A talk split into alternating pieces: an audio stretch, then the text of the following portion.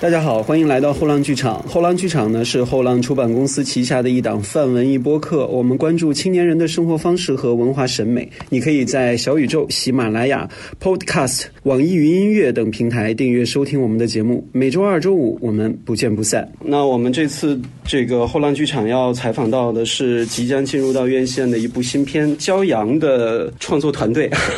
呃，导演以及视觉指导老师哈。呃，那这一次我们这个电影呢，应该也算是第一次正式的和大家这个正式的见面了。现在具体的定档时间是在五月二十号啊、大家通过我们这期节目呢，能够对于《骄阳》这部电影有一个深刻的一个认识和了解。如果你感兴趣这部电影的话，也可以到电影院去支持一下，去感感受一下这部啊、讲述一个。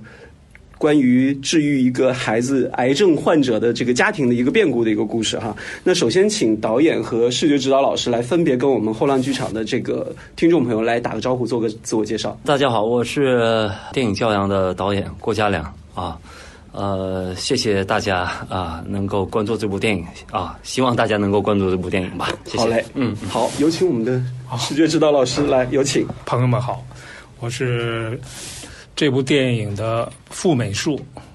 马长利，我现在就职在中国传媒大学戏剧影视学院。嗯，好的。那今天郭导和呃马老师来就跟我们分享一下创作《骄阳》这部电影过程当中的一些故事和感受吧。首先想要问第一个问题，就是郭导为什么会选择这样的一部电影来作为自己导演长篇处女作的这样的一个呈现呢？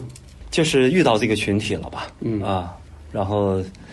呃有一个人呃人物原型，嗯啊挺嗯感动我们的。对，因为知道这部电影是根据真实的一个事件改编的。对对对那是什么样的一个契机会遇到这样的一个故事呢？和这些原型？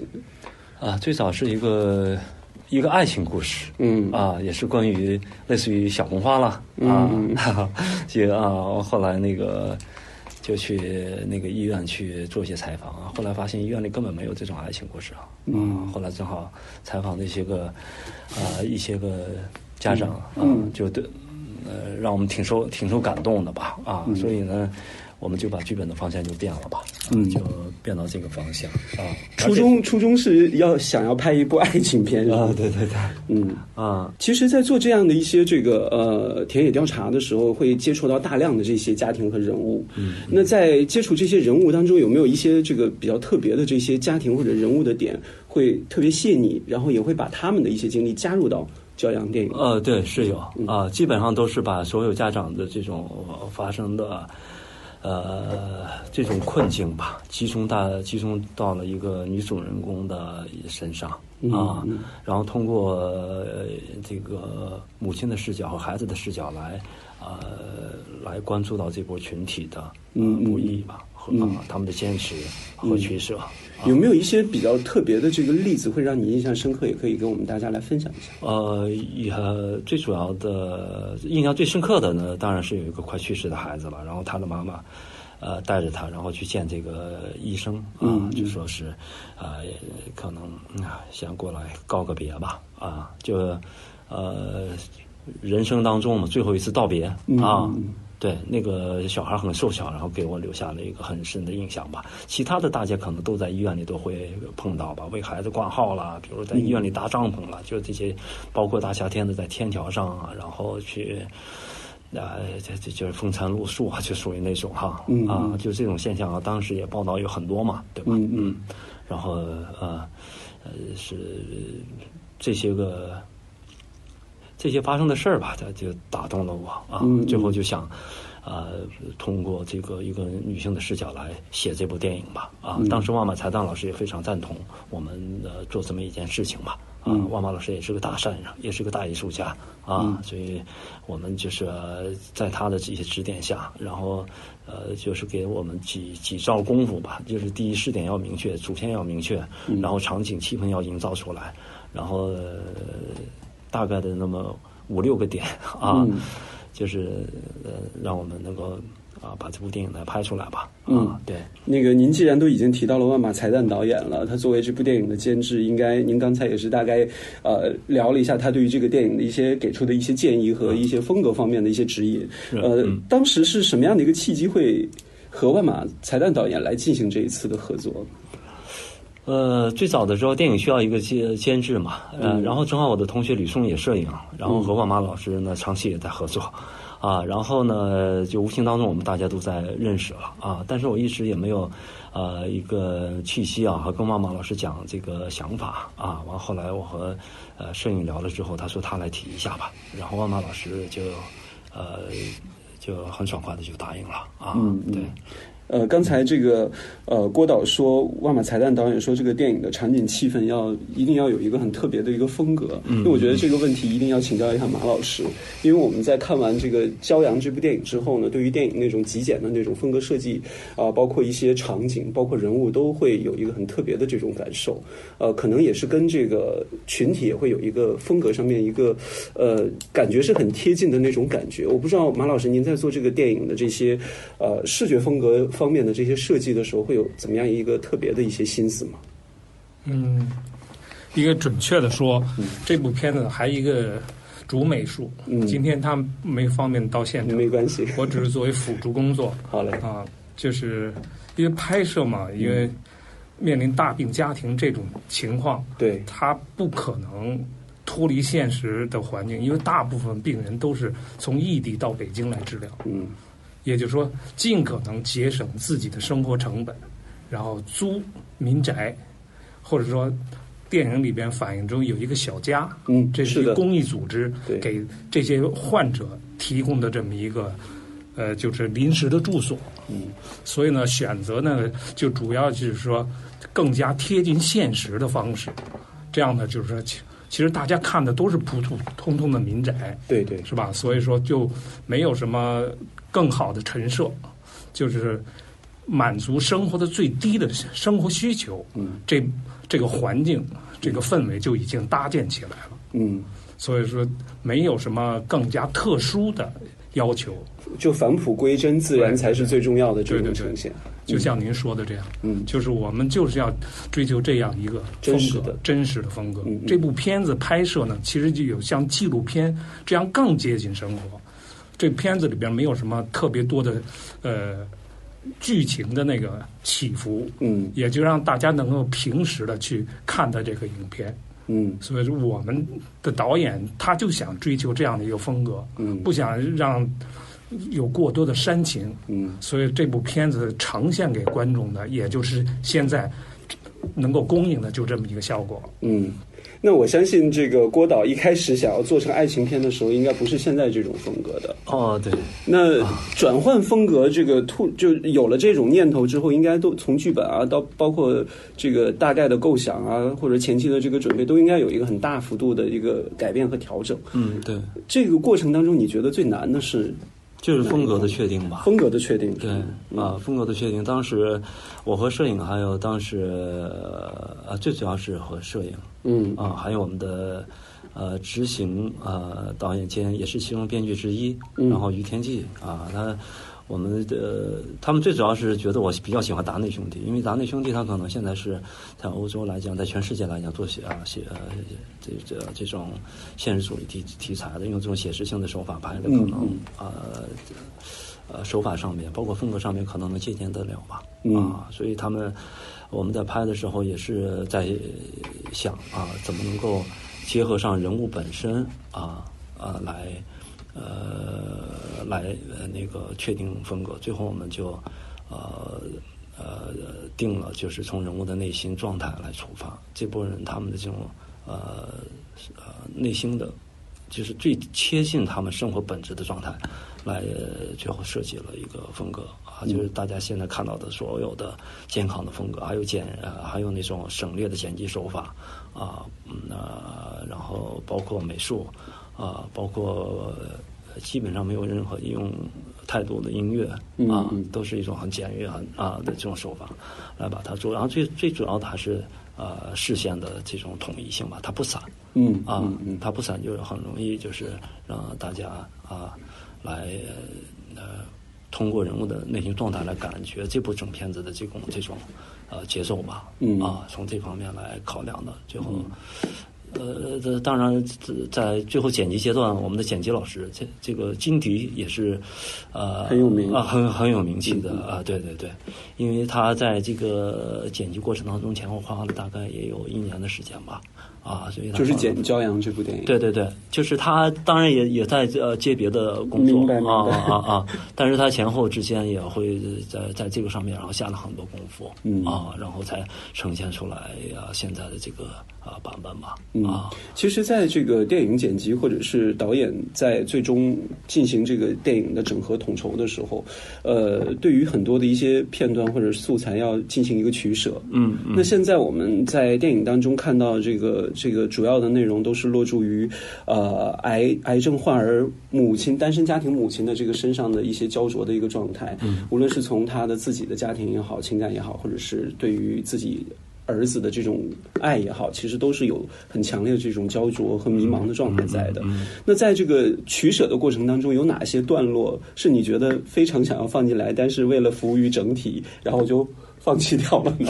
呃，主要还是关于那个有些个啊内容不能够呈现的吧。明白，明白。对对对啊，比如就说关于这个呃大病家庭啊，在孩子治疗期间或者是有好转的时候，他们需要有个学校的时候，可能上学可能是一个问题。嗯啊，所以现在国家也在关注这些问题，包括啊外来人口如何在啊在在北京或上海啊或其他的。呃，这种呃城市来啊上学哈啊，然后因为他们大病的儿童，一般学校是不收的。嗯嗯啊，是的，对，因为他第一是怕承担各种责任，然后还有各种这个这个现实的一些啊，对对，现实的问题，包括他们怎么去筹钱了，或者是其中也会有一些个关于呃这个这个。啊，比如他们就会去告状，啊，明白明白，啊啊啊啊，就是这种啊，这种东西，当时我们是唯一的，就是我想把上学的问题表现出来，但是后来全取舍掉了。嗯，但是我在里面也是看到有一些段落是涉及到的，关于这个代课老师的一些问题啊，对，这个也是很现实的，因为毕竟这样的一个群体是属于一个特特殊群体，对，他们其实，在治病也好，或者是那个求医的这个过程当中，其实是。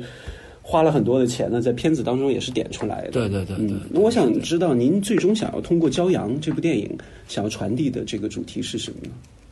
其实，呃，最早的时候他们是通过这个女性的视角哈，来传播呃，来让大家感觉到这波群体的这种艰难取舍啊，然后呃，直到呃最后从呃呃他要流向社会的时候，我就想。呃，和我们的呃支持过这部影片的所有的这种公益团体、企事业单位，嗯，包括我们的发行哲君影业啊，就是他们也都会进行一些个那个什么啊，这个这个这个就是呃公益方面的支持，从社会性角度来看啊，明白明白，就是让把它的社会性来呃来放大化了。就电影本身，我们其实是啊。嗯，解决不了什么问题的，但是我们可以提出问题。对，提出问题是很重要的。对对对，然后呃，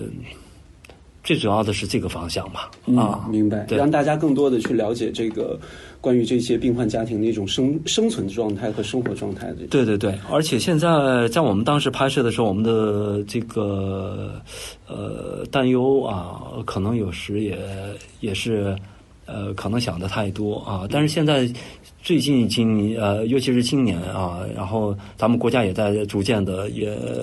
关注大病儿儿童健康啊，这个已经都提出来过了啊。然后还有就是如何就是就是关于呃什么医疗啦、什么保险啦这方面的这种措施哈，正好国家今年也开始重视上了啊。所以我们这个一开始也并不是说是想。呃，从这方面来着手，因为我觉得我们的能量实在太小了。其实还是要讲一个真实人的一个故事啊，对对，是这样。嗯嗯啊，呃，其实我们在看这个电影过程当中呢，能够呃感受出来里面的这个大女主，这是其实是一个大女主的戏嘛，嗯嗯，都是要靠江佳琪她所饰演的这个女主角，嗯嗯嗯，呃，这个她的这个故事来呈现出来的。嗯嗯这个人物设定也是一开始就有这样的一个特别的这个计划，就从一个人来折射出来的。对对对，对我为什么选择就是从一个母亲的视角来看，而没有选择父亲的视角来看、啊？就是因为在医院的时候，我看的看到的其中那个母亲抱着孩子去跟医生告别啊，我觉得这个母母亲是这这这这个这哎，就就就是能看着看到她的那种啊、那种母性的那种，哎呀，就是那种力量。你从后背看，可能能看他抱的那个孩子，真的是一手就能托起来。可能那个孩子都六岁多了，嗯对，所以就是，哎、那种煎熬吧，嗯啊，可能那种焦灼啊。那我想问一下，您在这个拍《骄阳》这部过程呃戏的过程当中，因为大量的这个母亲的自己的戏，母亲和其他的这个社会关系的戏、家庭关系的戏，包括她和儿子之间的这种感情的戏，有哪一些段落是您就是印象特别深刻或者特别难忘的？哇，最深刻的就是他们那个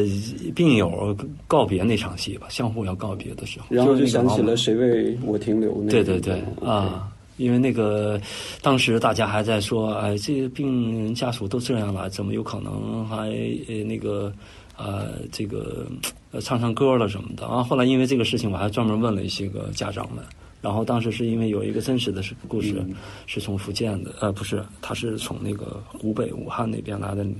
一呃一对老师，他的孩子刚没有了，没有以后，他们后来就回回去先给小孩料料理完后事，然后回来专门做了一次感恩。啊，感恩，然后呢，就是这些战友们，也是病友群们吧，在一起能够相互支持了这么一两年哈，相互的一些信息的交流，相互帮助怎么筹款，啊，就他来呃感谢了一下大家啊，然后呢，就请大家吃了一顿饭，完了最后呢，就是可能是在检验，我说有没有可能会唱歌了或者怎么样，他们说是有过，然后当然那个人的经济条件很好，但是我们这些家长呢，就是也需要有这么一个释放的一个。是的，一啊，因为实在太压抑了，他们啊啊，所以他们的整个过程当中，这个电影里边的女主角从来没有哭过。是的是的啊这样这样的一种女性，其实是最心理上是最需要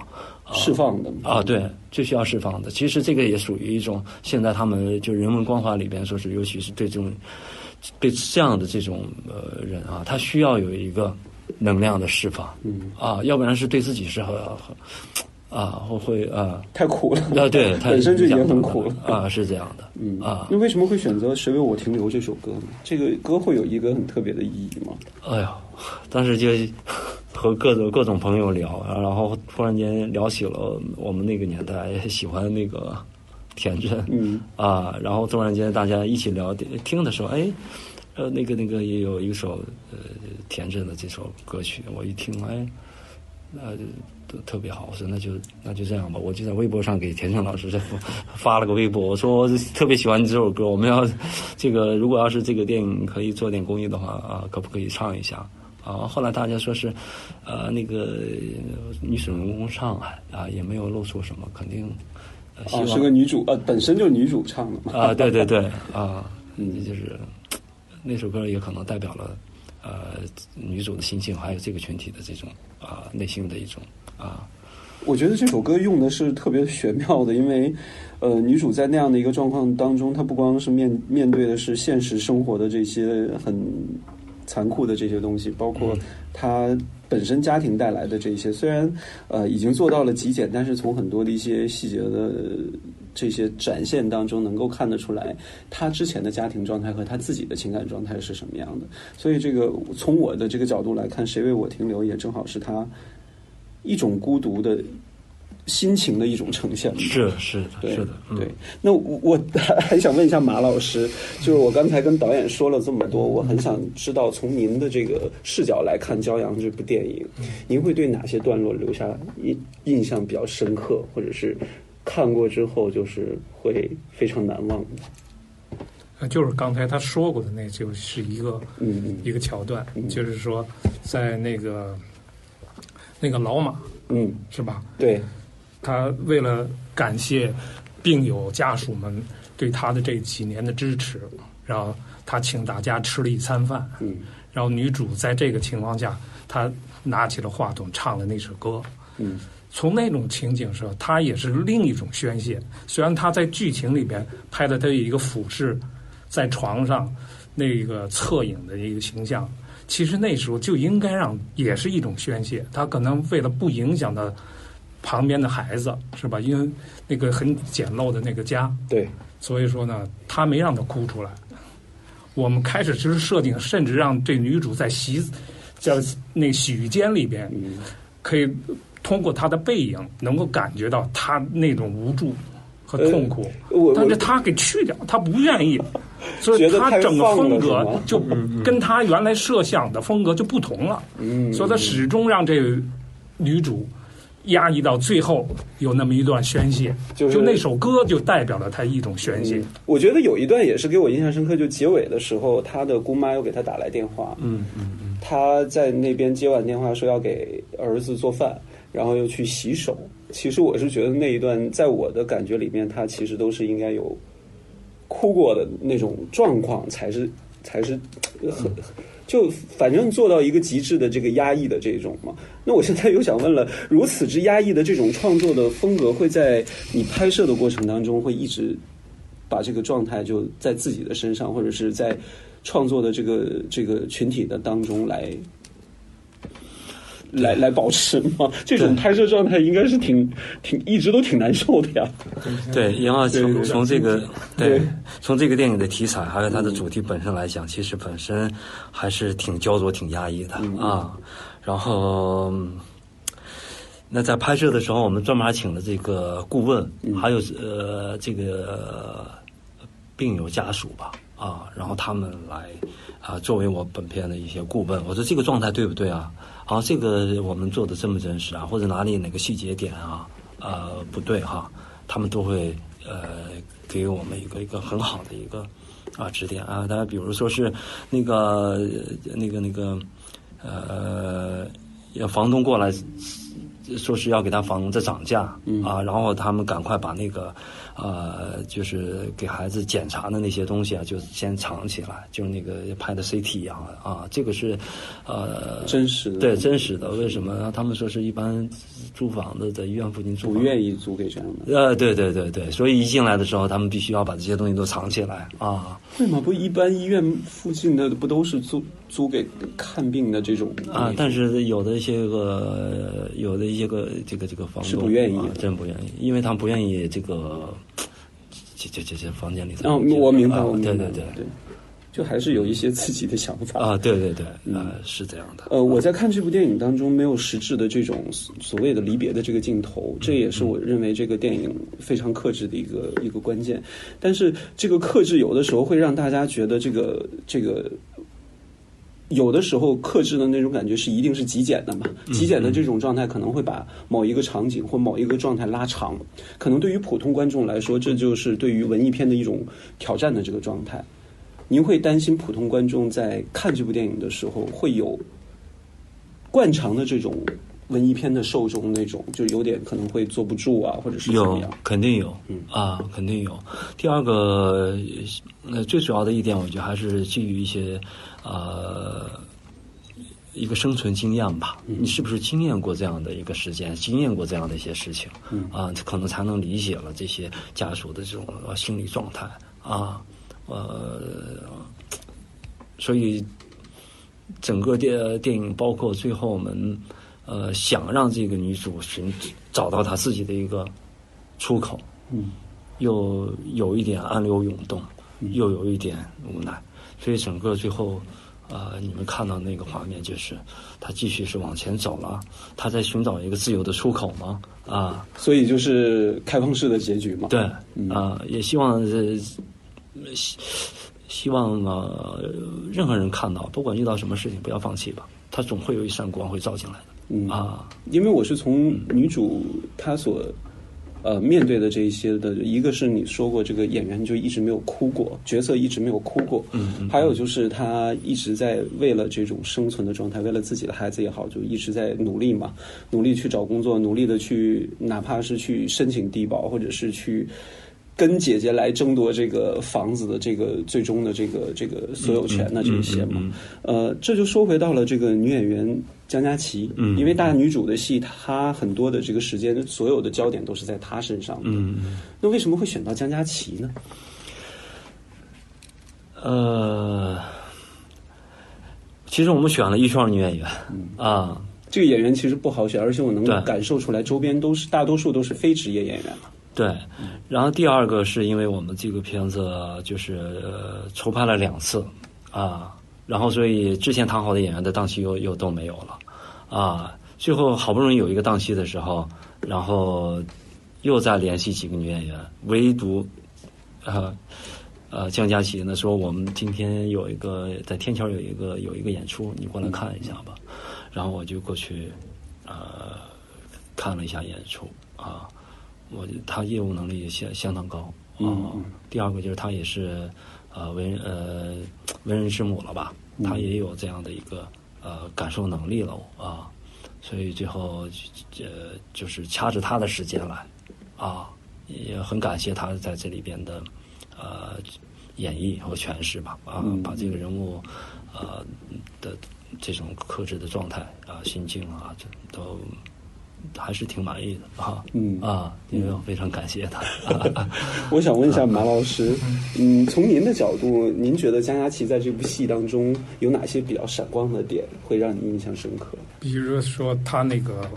开始是是带着孩子到这个来治病，对。后来他加入了一相当于加入了公益公益活动嘛，对，加入了小江，啊，对对对，他不仅在极力的想办法把自己的孩子治疗好，还是就是说把一部分精力呢，然后帮助到别人。他这种精神确实是现代社会特别需要的。嗯因为现在人哪怕说过马路什么人倒了什么都不敢扶，这种碰见这种事，他能够站出身来，能够给奉献自己一点力量吧。就是这种就是非常感人的。嗯嗯因为现在社会上特别需要是这样的人嗯嗯嗯啊，所以这一点我觉得是这部片子里应该特别值得肯定的。嗯嗯，就把这样的一个人物树立起来了。对对对对，嗯，他也没有得到太多的这个善待，但是他一直以善的这个心来面对周边的这一切。他就是他的生存环境就这样，一个下岗女工，又因为跟前夫情感上出现了问题，两人离开了。就是说开始我一直想让她，为什么不把前夫的这段故事再稍微提炼一些？嗯这个故事人只有他一个人单打独斗，在与这个病魔和这个社会抗争，嗯甚至他跟他的姐姐谈到了这个父母遗留下的这房子，也没有展开，最后也就是到这儿点到为止。嗯，这些东西都是他想有意克制来表现的，只是我把这问题提出来，嗯并没有把它展开来说，所以呢，这让观众呢就觉得故事没有说完全尽兴。嗯，嗯我是有这种想法，虽然我们有过这种争论和交流，但是咱们还是以尊重 导演的他的，哎他的创作这个思路，呃，就是说，我说这部片子里有很多地方都值得去。如果说现在如果回过头来再去重新拍摄，肯定就要能把当时有很多不足给弥补。嗯，呃，我是觉得，在我看完《骄阳》这部电影当中呢，所就是克制也好，或者是隐喻的也好的这些关系，我觉得一般的观众只要用心的话，其实都能够品味得出到底是他的家庭是什么样的走向，然后情感是什么样的一个走向。呃，我觉得呃，可能更多带给大家的就是普通观众对于这样的一个。一个一个社会群体，或者是这种类型的一个接受，因为呃，可能今年会是一个很比较特别的一年，因为从年初开始一直到现在，银幕上面已经有大概三四部关于这种呃绝症家庭状态或者是人物关系的一个电影，像小伟啊，或者是一朵小红花啊，还有其他的一些电影，多多少少都会谈到这些话题。可能现在再在大荧幕来谈这个话题的时候，大家的接受度可能就会比以前稍微。好一点点了，因为之前的几部可能除了有明星噱头的那些，那剩下都是纯纯文艺片吧。我觉得这也是可能通过这种沉浸克制的这种手法哈，这是从我的角度解读哈，能够带给。大众有很多的一些能够进入到这个群体和生活状态当中的一个很很重要的一点吧。嗯呃，我觉得这个极简有的时候是一种很好的方式克制，但有的时候可能真的就是一种考验。那这个风格会是成为郭导你之后的这个创作当中的一个风格的这种标签吗？哇，这个可能还要看作品是吗？对对对对，嗯。啊、是呃，因为我呃，我现在也在呃筹备下一个项目了，嗯。啊，它可能不像这个呃呃教养有呃没有嗯这么多的情感设计啦，也没有其他的这种煽情因素了啊，可能下一个电影可能还会偏向于一个戏剧性了、冲突性了，可能会嗯。稍微、稍微有一些吧。就是故事性会更强一啊，点。对，故事性可能会更强一些。嗯啊，像嗯，从这方面来嗯再再创作一下吧。谢谢。好，呃，我最后分别两位的最后一个问题，就是我先问一下马老师，嗯，您怎么解读《骄阳》这个电影的名字？骄阳电影呢，他之所以选这个主题，我想这导演自有他自己的那个想法。嗯我从我这角度理解呢，骄阳他要是传达的是一种在那种现实的那个灼烤中，嗯嗯每个人该如何去面对这个问题。所以我觉得这部片子他用这个名，我是从这个点来考虑的。嗯如果你可能在这个环境下，可能就是就是一压抑下去了，也可能你在这种情况下，你就敢于面对和抗争。他在片中表现这个女主呢，实际上就是属于后者嗯，啊，我是这么理解的。好的。哎，跟我想的还真的挺不一样的。我觉得这个很有道理。来，我们听听导演是怎么来解读“骄阳”这个名字的。嗯，骄阳嘛，这就是有一种希望在，也有一种焦灼在吧。然后它的英文名字叫《雨城后的太阳》嗯啊，也是希望人能看到一种，呃，让他们不放弃吧。嗯，就像之前有朋友们说过，呃，给骄阳打开一扇窗吧，啊，让阳光照进来啊。还是要给人希望的。对，是这样。好的，嗯嗯嗯特别感谢马老师和郭导来做客我们今天的后浪剧场。谢谢谢谢呃，谢谢希望到时候电影上映之后呢，大家能去电影院来感受一下这部特别走心的这个作品，也希望大家喜欢。好，再次感谢谢谢谢谢谢谢谢谢谢谢谢谢大家，欢迎喜欢的朋友呢点赞转发，也欢迎在评论区留下你的宝贵的想法和建议。下期节目我们再见。